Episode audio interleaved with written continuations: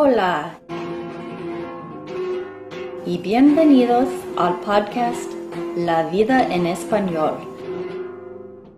donde hablamos sobre temas interesantes y corrientes para practicar y aprender el español. Hola y bienvenidos a La vida en español. Rob Brendel, el pastor de mi iglesia, la Iglesia Unida de Denver, me ha dado permiso a interpretar sus mensajes. Y esto es uno de esos mensajes. Todavía estoy practicando y mejorando mi español Así que yo sé que hay errores en estas interpretaciones, pero pienso que las ideas principales se comunican. Así que gracias por tu paciencia y gracias por escuchar. Aquí está un mensaje del pastor George Towers. Bienvenidos. ¿Cómo están ustedes? ¿Están bien? Estoy alegre de que estén, aquí escuchando. Estamos en una serie llamada Juntos.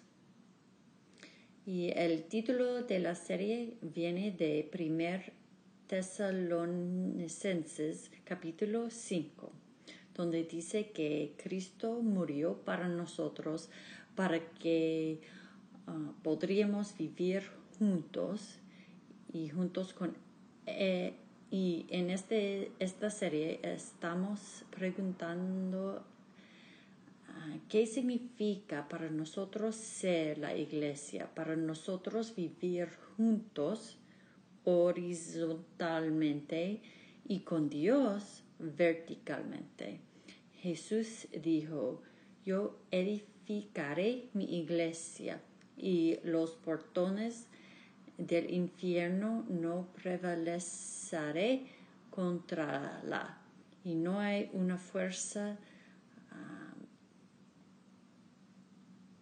tan fuerte ah, para superar la, esta iniciativa.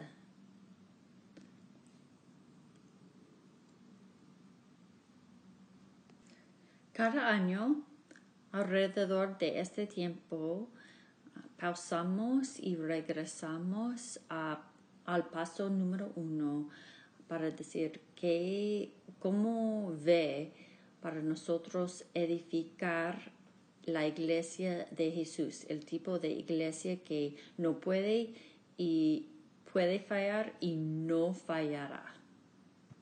Vamos a arrancar hoy en Marcos capítulo 6, empezando en versículo 7, donde dice, Jesús recorría los alrededores, enseñando de pueblo en pueblo. Reunió a los doce y comenzó a enviarlos de dos en dos, dándoles autoridad sobre los espíritus malignos.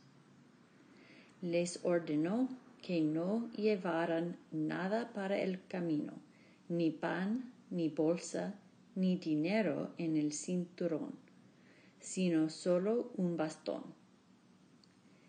Lleven sandalias, dijo, pero no dos mudas de ropa. Y añadió, cuando entren en una casa, quédense allí hasta que salgan del pueblo. Y si en algún lugar no los reciben bien o no los escuchan, al salir de allí sacúdanse el polvo de los pies como un testimonio contra ellos.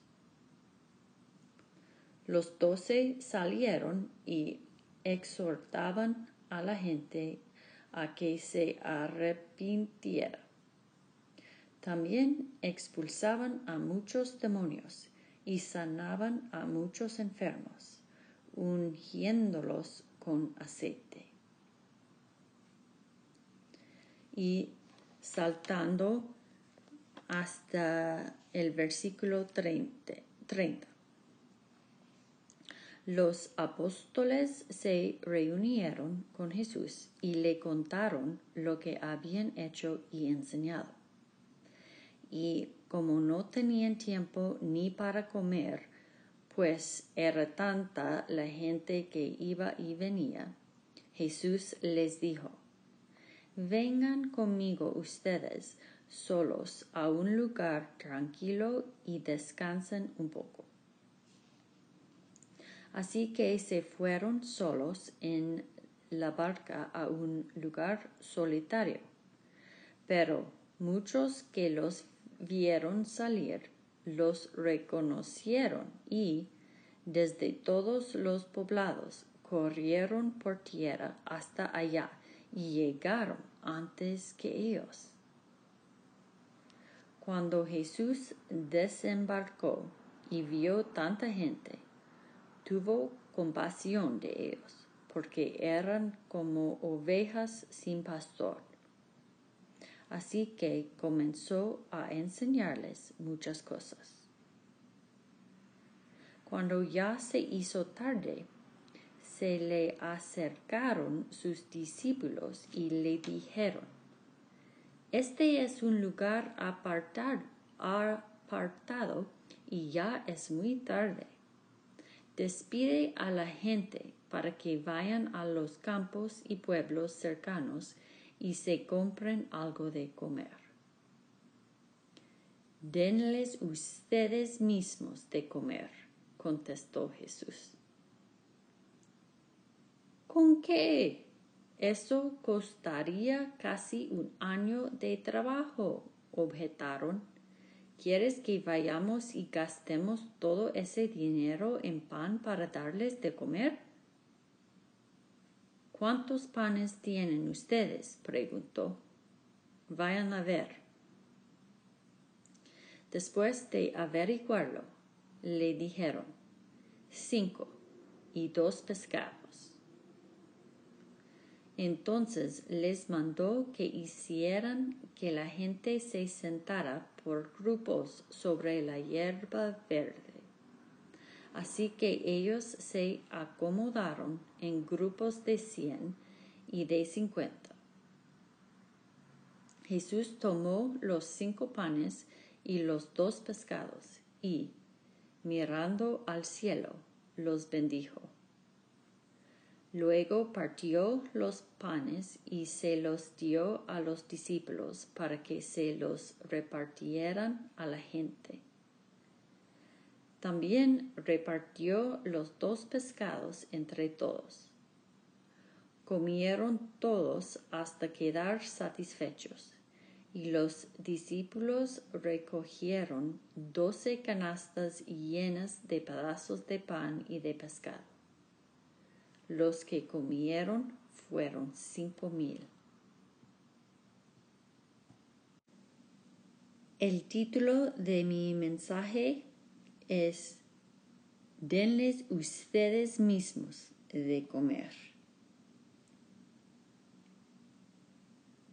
Denles ustedes mismos de comer.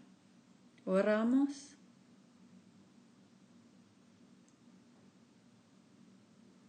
Espíritu Santo, ¿hablarías a nosotros hoy?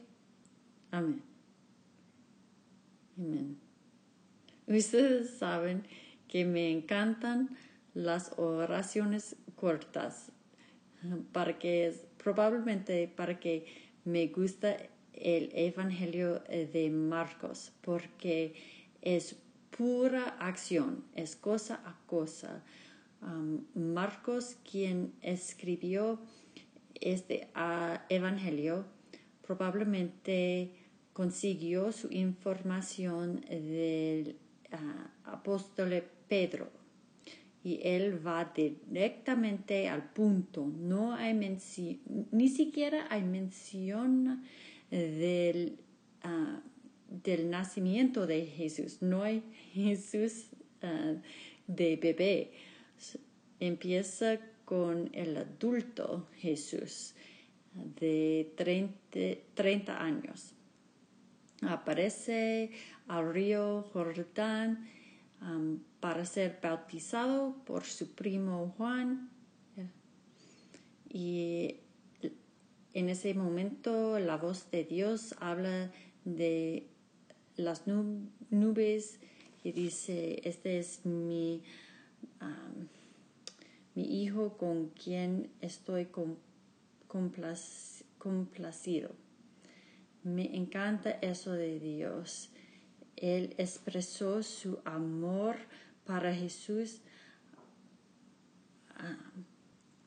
antes de que él había sido algún milagro o acto. Dice que te amo por, porque quién eres, no de que lo has hecho.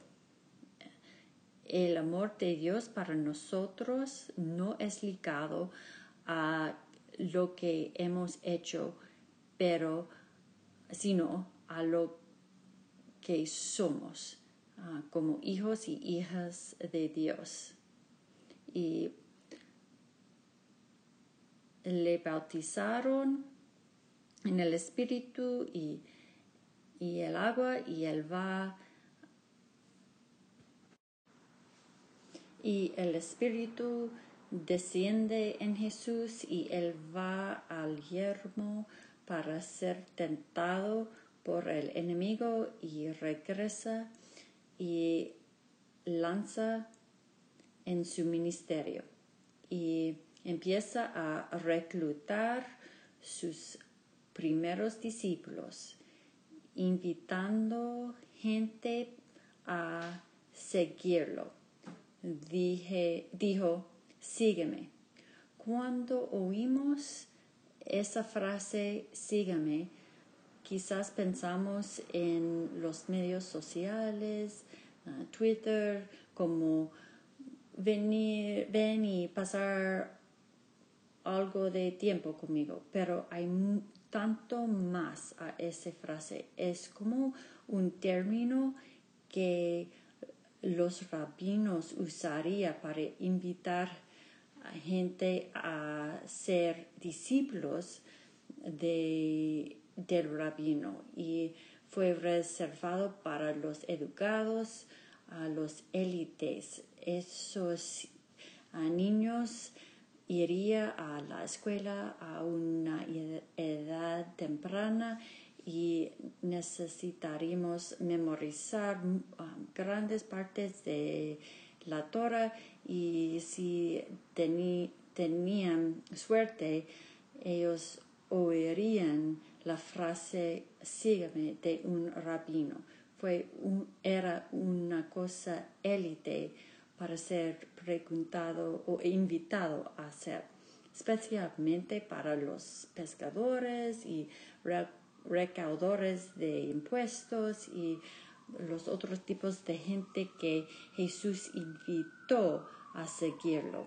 Y um, quizás eso explica por qué ellos dejaron todo uh, para ser seguidor, seguidores eh, de él, ese rabino.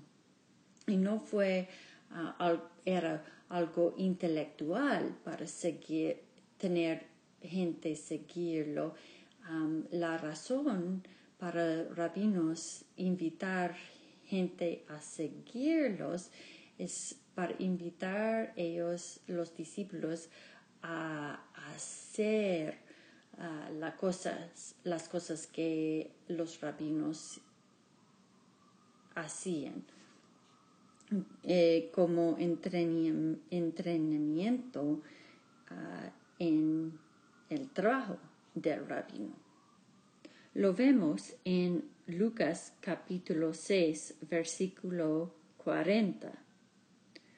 Jesús dijo, el discípulo no está por encima de su maestro, pero todo el que haya completado su aprendizaje, a lo sumo llega al nivel de su maestro.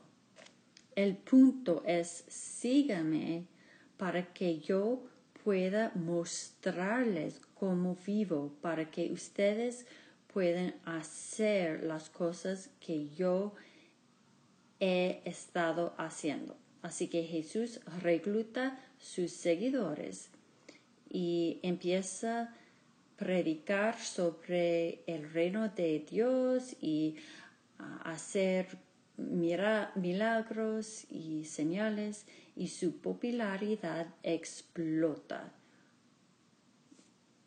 Ellos tienen miles y miles de gente siguiendo ellos en ese punto.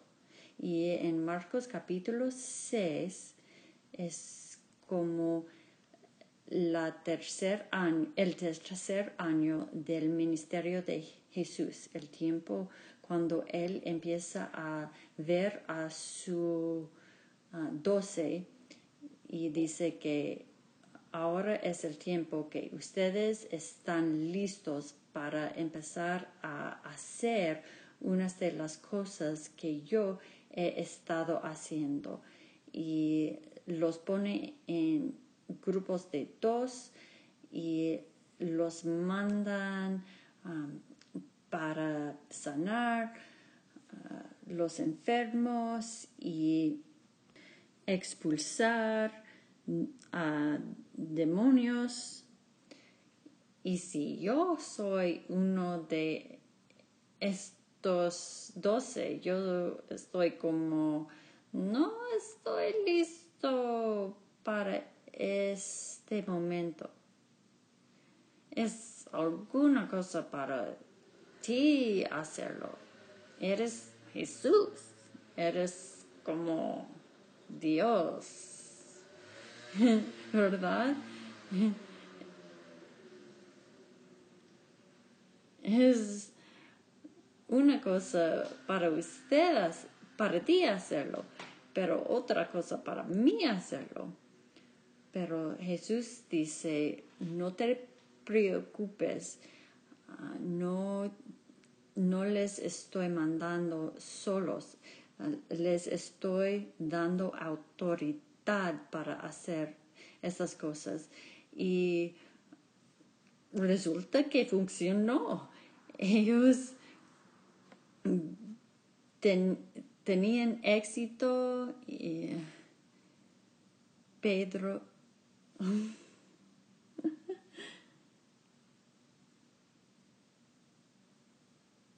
fue genial y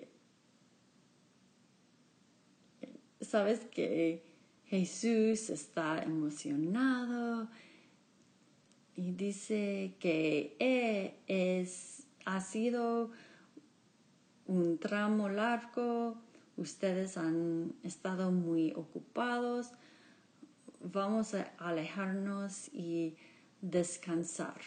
Y ellos salgan, salen para un lugar quieto.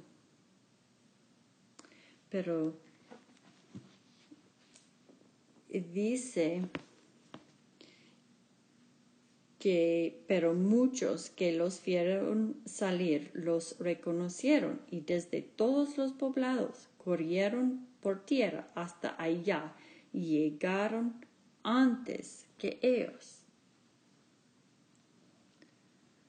Cuando Jesús desembarcó y vio tanta gente, tuvo compasión de ellos, porque eran como ovejas sin pastor y aunque él estaba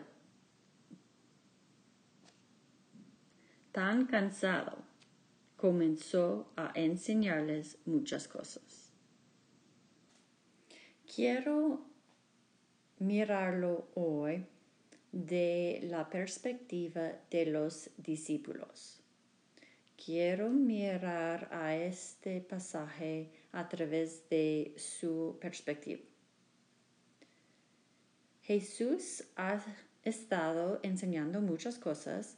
Ellos vienen a Él y dicen, oye, Jesús, este sermón es bueno, en, encima de la lista de todo tiempo. Estás matándolo. Pero es que es, es oscureciendo, es tarde, estamos en el medio de ah, ningún lugar y la gente tiene hambre. Así que debemos terminarlo para que ellos puedan ir a comer. La gente tiene hambre. Y Jesús, su respuesta es, él dice en versículo 37, denles ustedes mismos de comer. y su, su respuesta, ¿con qué? Como, perdóname, creo que estás confundido. Hay mucha gente aquí, miles y miles de personas y no tenemos nada, ¿verdad? Que es porque estoy viniendo a ti. Y la respuesta de Jesús es, no, ustedes lo hacen.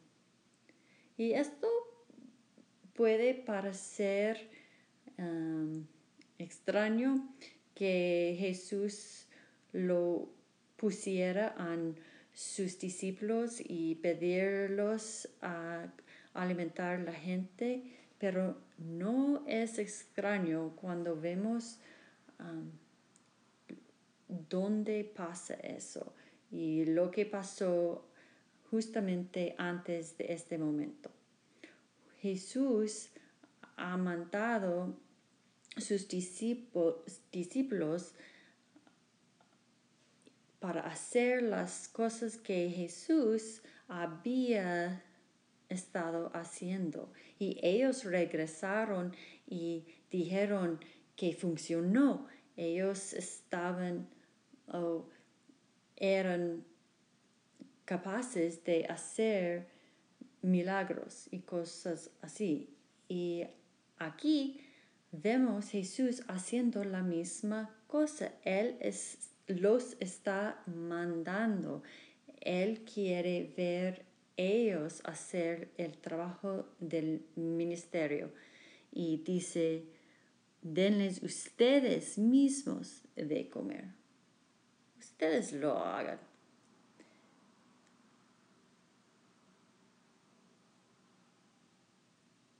Y él dice, ¿qué tienen? ¿Qué, como cuánto pan tienen? Y ellos van a averiguar y regresan con cinco panes y dos pescados. Y nunca he notado esto antes que ahora. Y Jesús preguntó sobre pan pero ellos regresan con pan y pescado. Y creo que tenemos más con qué trabajar que nos damos crédito. Dios nos ha dado tanto para que si Él te pregunta a ir para buscar pan, probablemente regresa, regresarías con pan y pescado. Así que ellos los traen y lo dan a Jesús. Y Jesús toma los dos pescados y los cinco panes y dice que él mira hacia el cielo y los bendice. Y partió los panes y se los dio a los discípulos para que se los repartieran a la gente.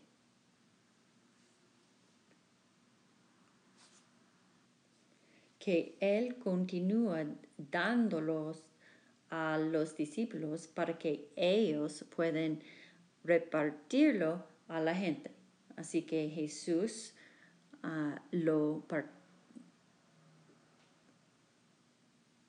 parte y lo da a los discípulos y otra y otra vez y ellos regresan y, toman más eh, de Jesús y lo reparte, reparten y hay como 25 mil personas y ellos continúan regresando a Jesús, ah, tomándola, tomándolo y repartiéndolo.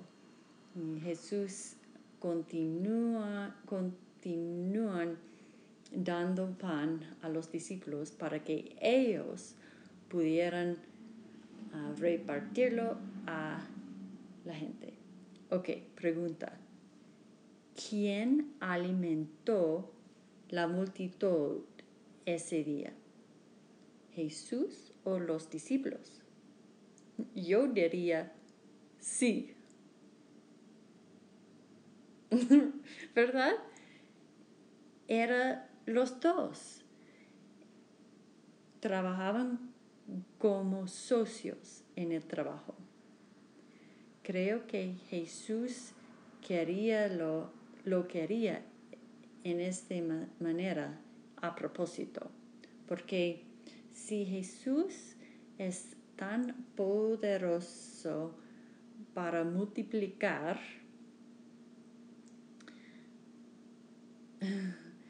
um, ciertamente es suficientemente poderoso para repartir.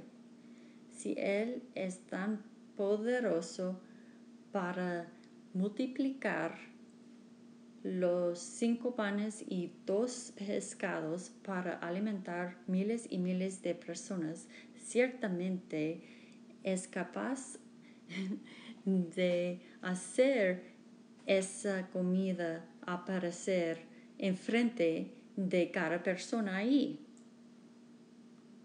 Si tiene el poder para multiplicación, no falta el poder para distribuir esa comida, pero quería asociar juntos con sus discípulos para hacer el trabajo del ministerio. Quería un una sociedad con gente.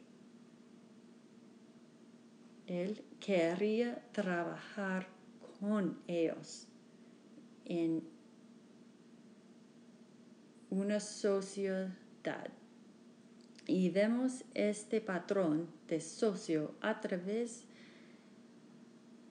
de la escritura, que rara vez encontrarás Dios haciendo trabajo en la tierra sin sociar con una persona para hacerlo.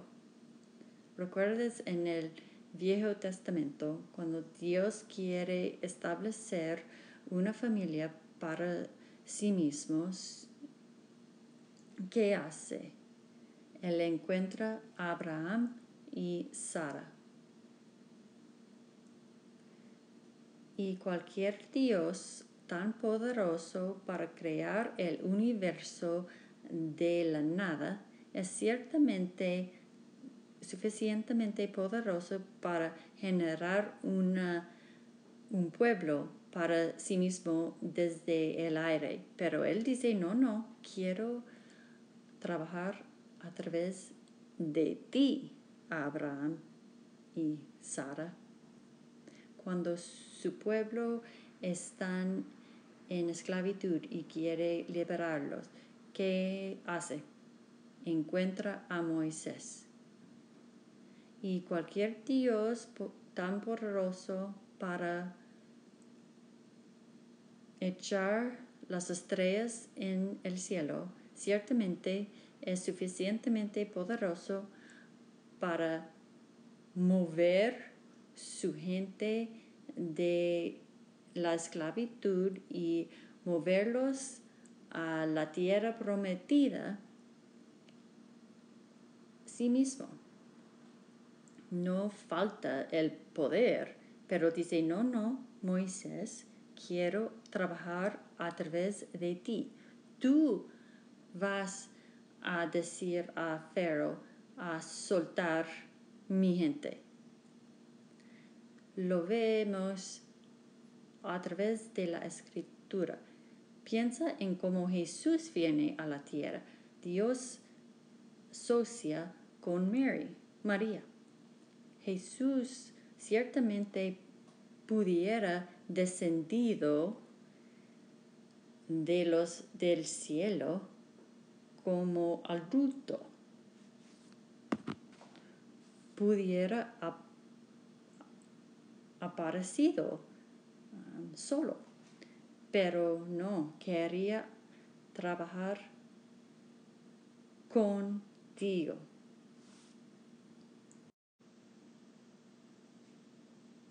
¿Recuerdas cuando Jesús alzó Lázaro ah, de Lázaro de la muerte? Él habla a la tumba y dice, Lázaro, sal fuera. Y Lázaro salió con vendas en las manos y en los pies y el rostro cubierto con un sudario. Y Jesús dice a ellos, quítenle las vendas y dejen que se vaya. Jesús lo resucitó y ellos quitaron las vendas.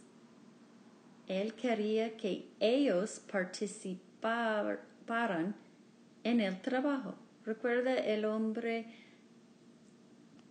ciego, un hombre nacido ciego y Jesús pone lomo, lodo, lo siento, um, en su cara y le dice que él vaya a bañarse en la piscina de Salom. Jesús ciertamente era suficientemente poderoso para sanar ese hombre sí mismo, solo, pero no, dice que quiero trabajar contigo.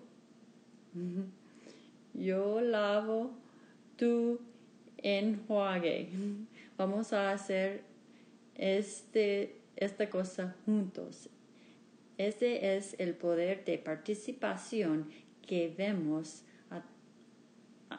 a través de la escritura.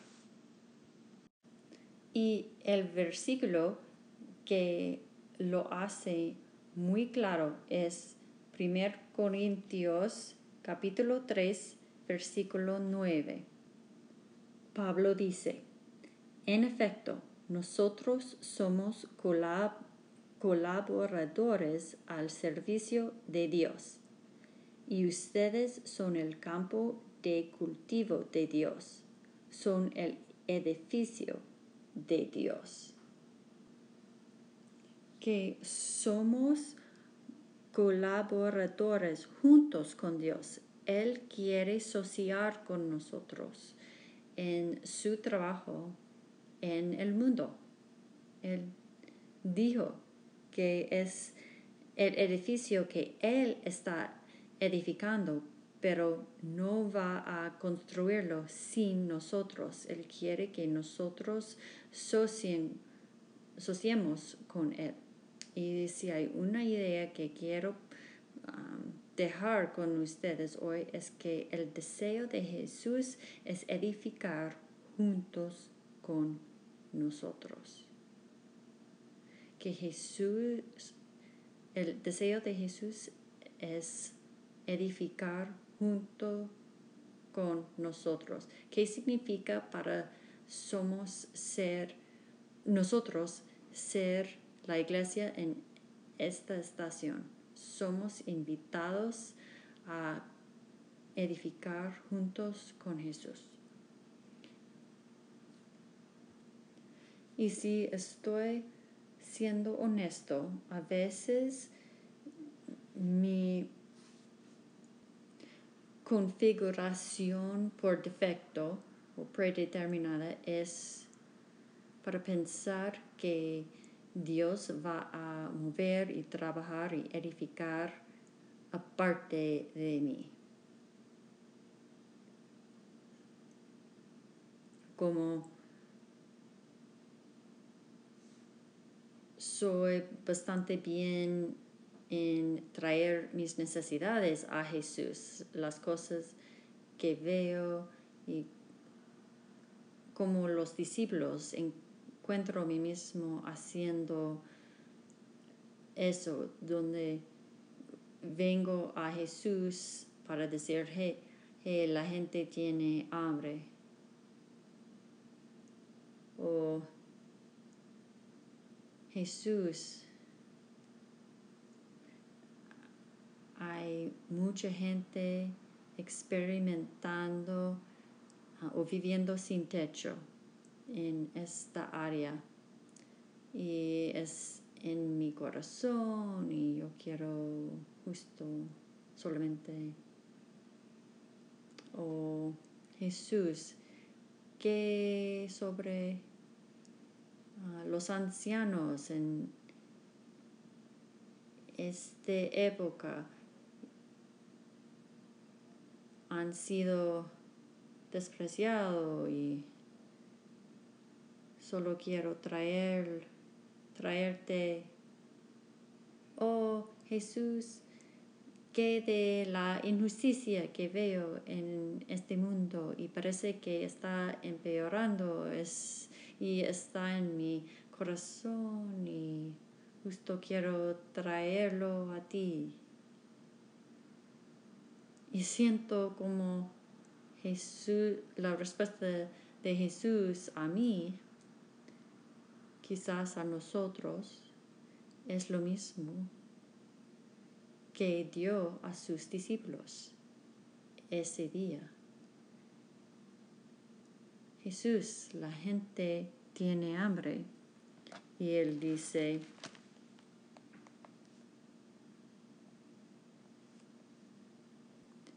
denles ustedes mismos de comer. Ustedes los alimentan. Es posible que algunas de las cosas que estamos pidiendo a Dios a hacer, que Él quiere hacerlo junto con nosotros.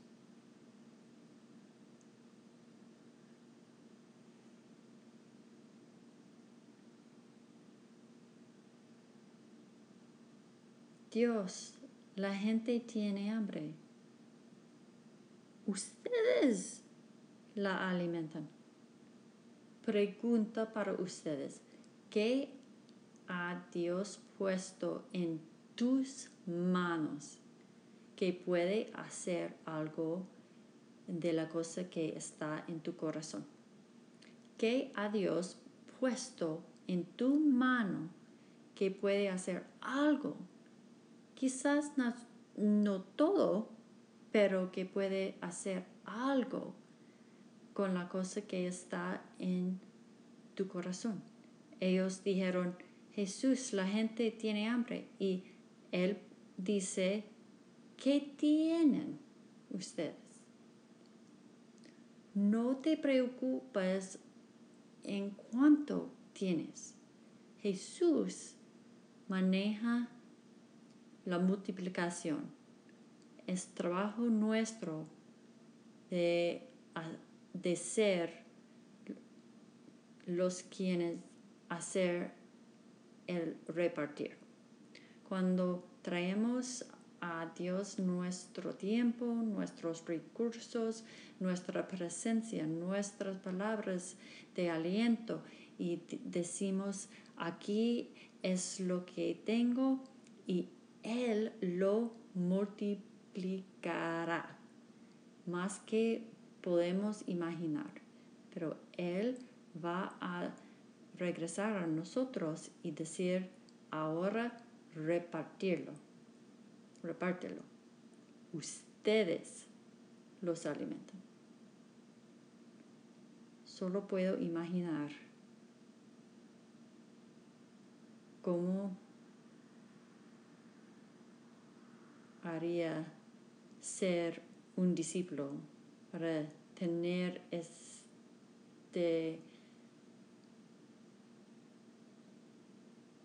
silla cercana al trabajo de Jesús para estar allí tomando ah, la comida y repartiéndola y viendo a Dios trabajar en ese momento.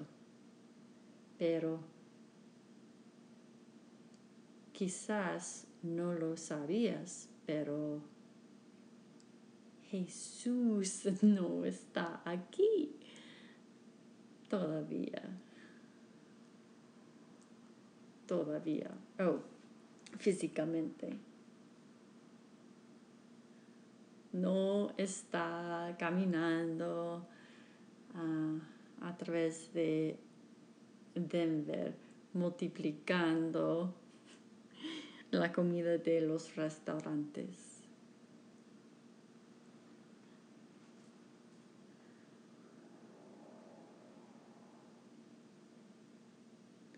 y alimentando las multitudes, no está aquí en cuerpo, ya, ya no está aquí. Pero quiero que ustedes oigan eso con tu espíritu hoy. Sus espíritus hoy. Primer Corintios 12, versículo 27 dice, aunque Jesús no está aquí con nosotros. Primer Corintios capítulo 12, versículo 27 dice, Ahora bien, ustedes son el cuerpo de Cristo y cada uno es miembro de ese cuerpo. Que aunque, que aunque Jesús no está aquí físicamente, todos nosotros juntos, cada uno de ustedes, somos la representación del cuerpo de Cristo en la tierra. Nosotros somos el cuerpo de Cristo. Y eso es, esa es una de las cosas que oigo a veces, pero me pregunto si realmente lo dejo penetrar que realmente somos el cuerpo de Cristo. Y si es verdad, me pregunto si algunas de las cosas que hemos estado pidiendo Dios a hacer, Señor, te pedimos tu mano a mover en esta ciudad Señor, te pedimos que des aliento a los que tienen corazones rotos. Dios, pedimos, te pedimos que trajeran confort a ellos experimentando dolor y pérdida. Si somos el cuerpo de Cristo, cuando pedimos para eh, la mano de Dios a mover, Él quizás pidieras para nuestra mano a mover. Si pedimos a Dios a dar aliento a los con corazones rotos, quizás pidieras para mi boca para hablar sus palabras a alguien experimentado dolor. Si somos el cuerpo de Cristo y pedimos a Dios um, proveer confort, quizás Él pidiera, mis piernas para ir a visitar a alguien experimentando dolor o traer ese confort porque nosotros somos el cuerpo de Cristo. Todos nosotros juntos. Dios va a edificar su iglesia, pero quiere hacerlo juntos contigo, con ustedes.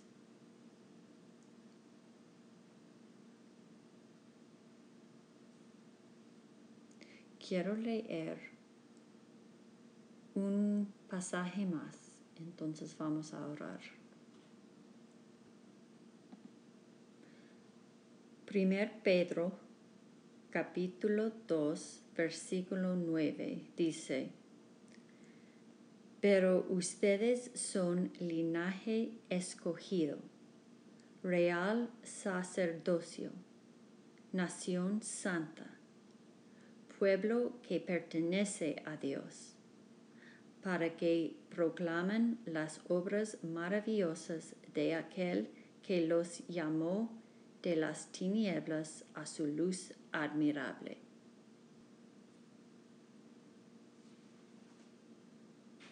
¿Alguien esté alegre de que Dios haya, te haya traído de las tinieblas a su luz admirable, que Él haya perdonado sus pecados y los separado tan lejos del oeste al este que te, ha, que te haya traído en la familia de Dios, no ah, debido a algo que has hecho, pero de um, parte de su misericordia y su amor, que somos su posesión. Y esto es, se trata el Evangelio, se trata de eso.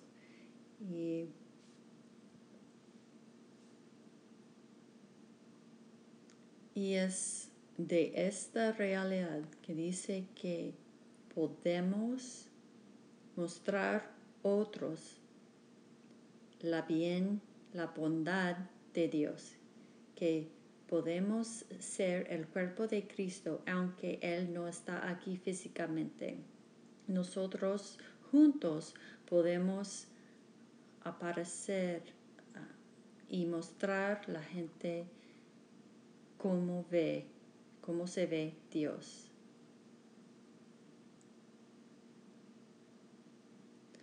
La segunda parte de ese pasaje dice que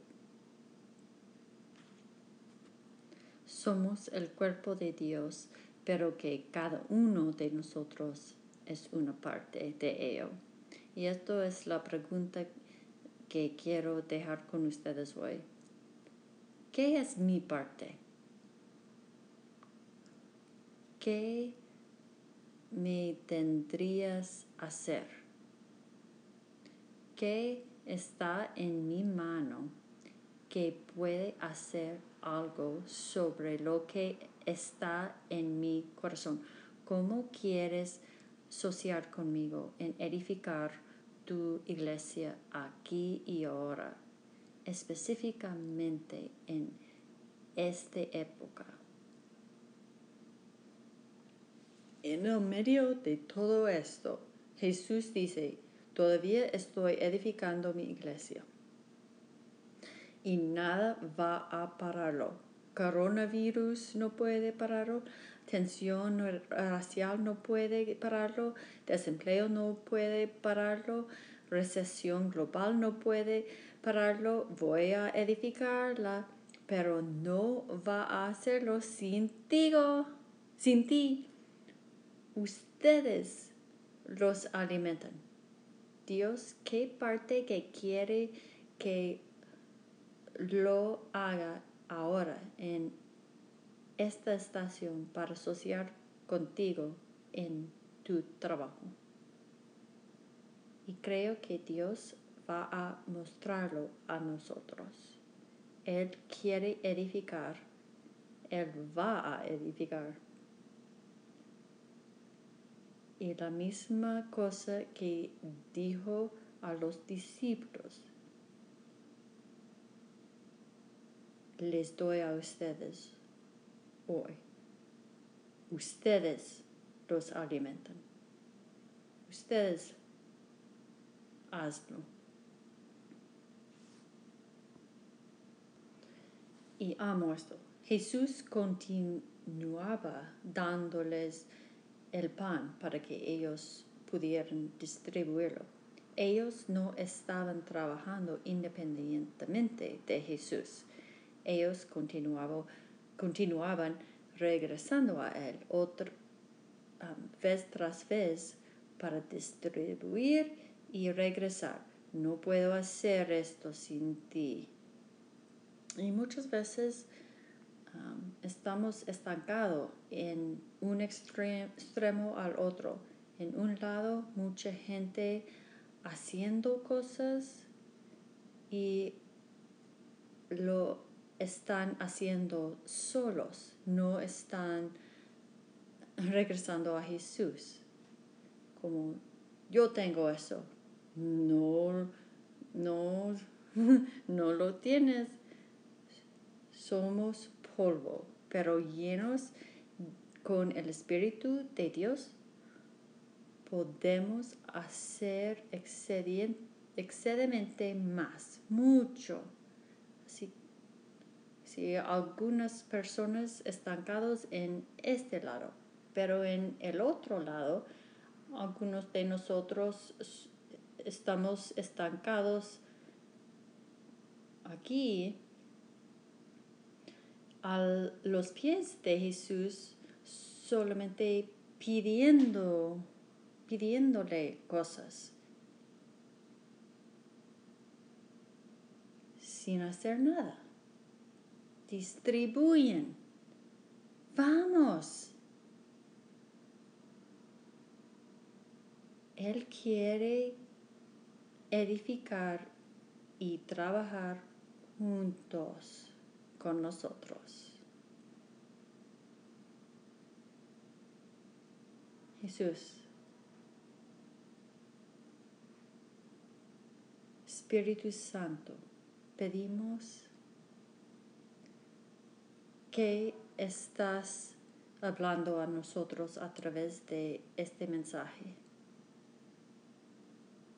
¿Qué quieres que yo hago, haga con esto? Dios, ¿qué ha puesto en mis manos que puede hacer algo sobre lo que está en mi corazón? Dios, no queremos ser gente que simplemente sentarnos a tus pies y pedir para que que tú haces el trabajo. Pero ni siquiera queremos ser gente tratando de hacer buenas cosas sin ti. Te necesitamos. Queremos edificar juntos contigo. Espíritu Santo, muéstranos la parte que debemos ah, hacer como cuerpo de Cristo. Muéstranos y lidéranos a lo que debemos hacer para asociar en esta estación. danos, denos la gracia y la fuerza para distribuirlo. Tú haces la multiplicación y nosotros la distribución. A mostrar la bien de Dios. Amen.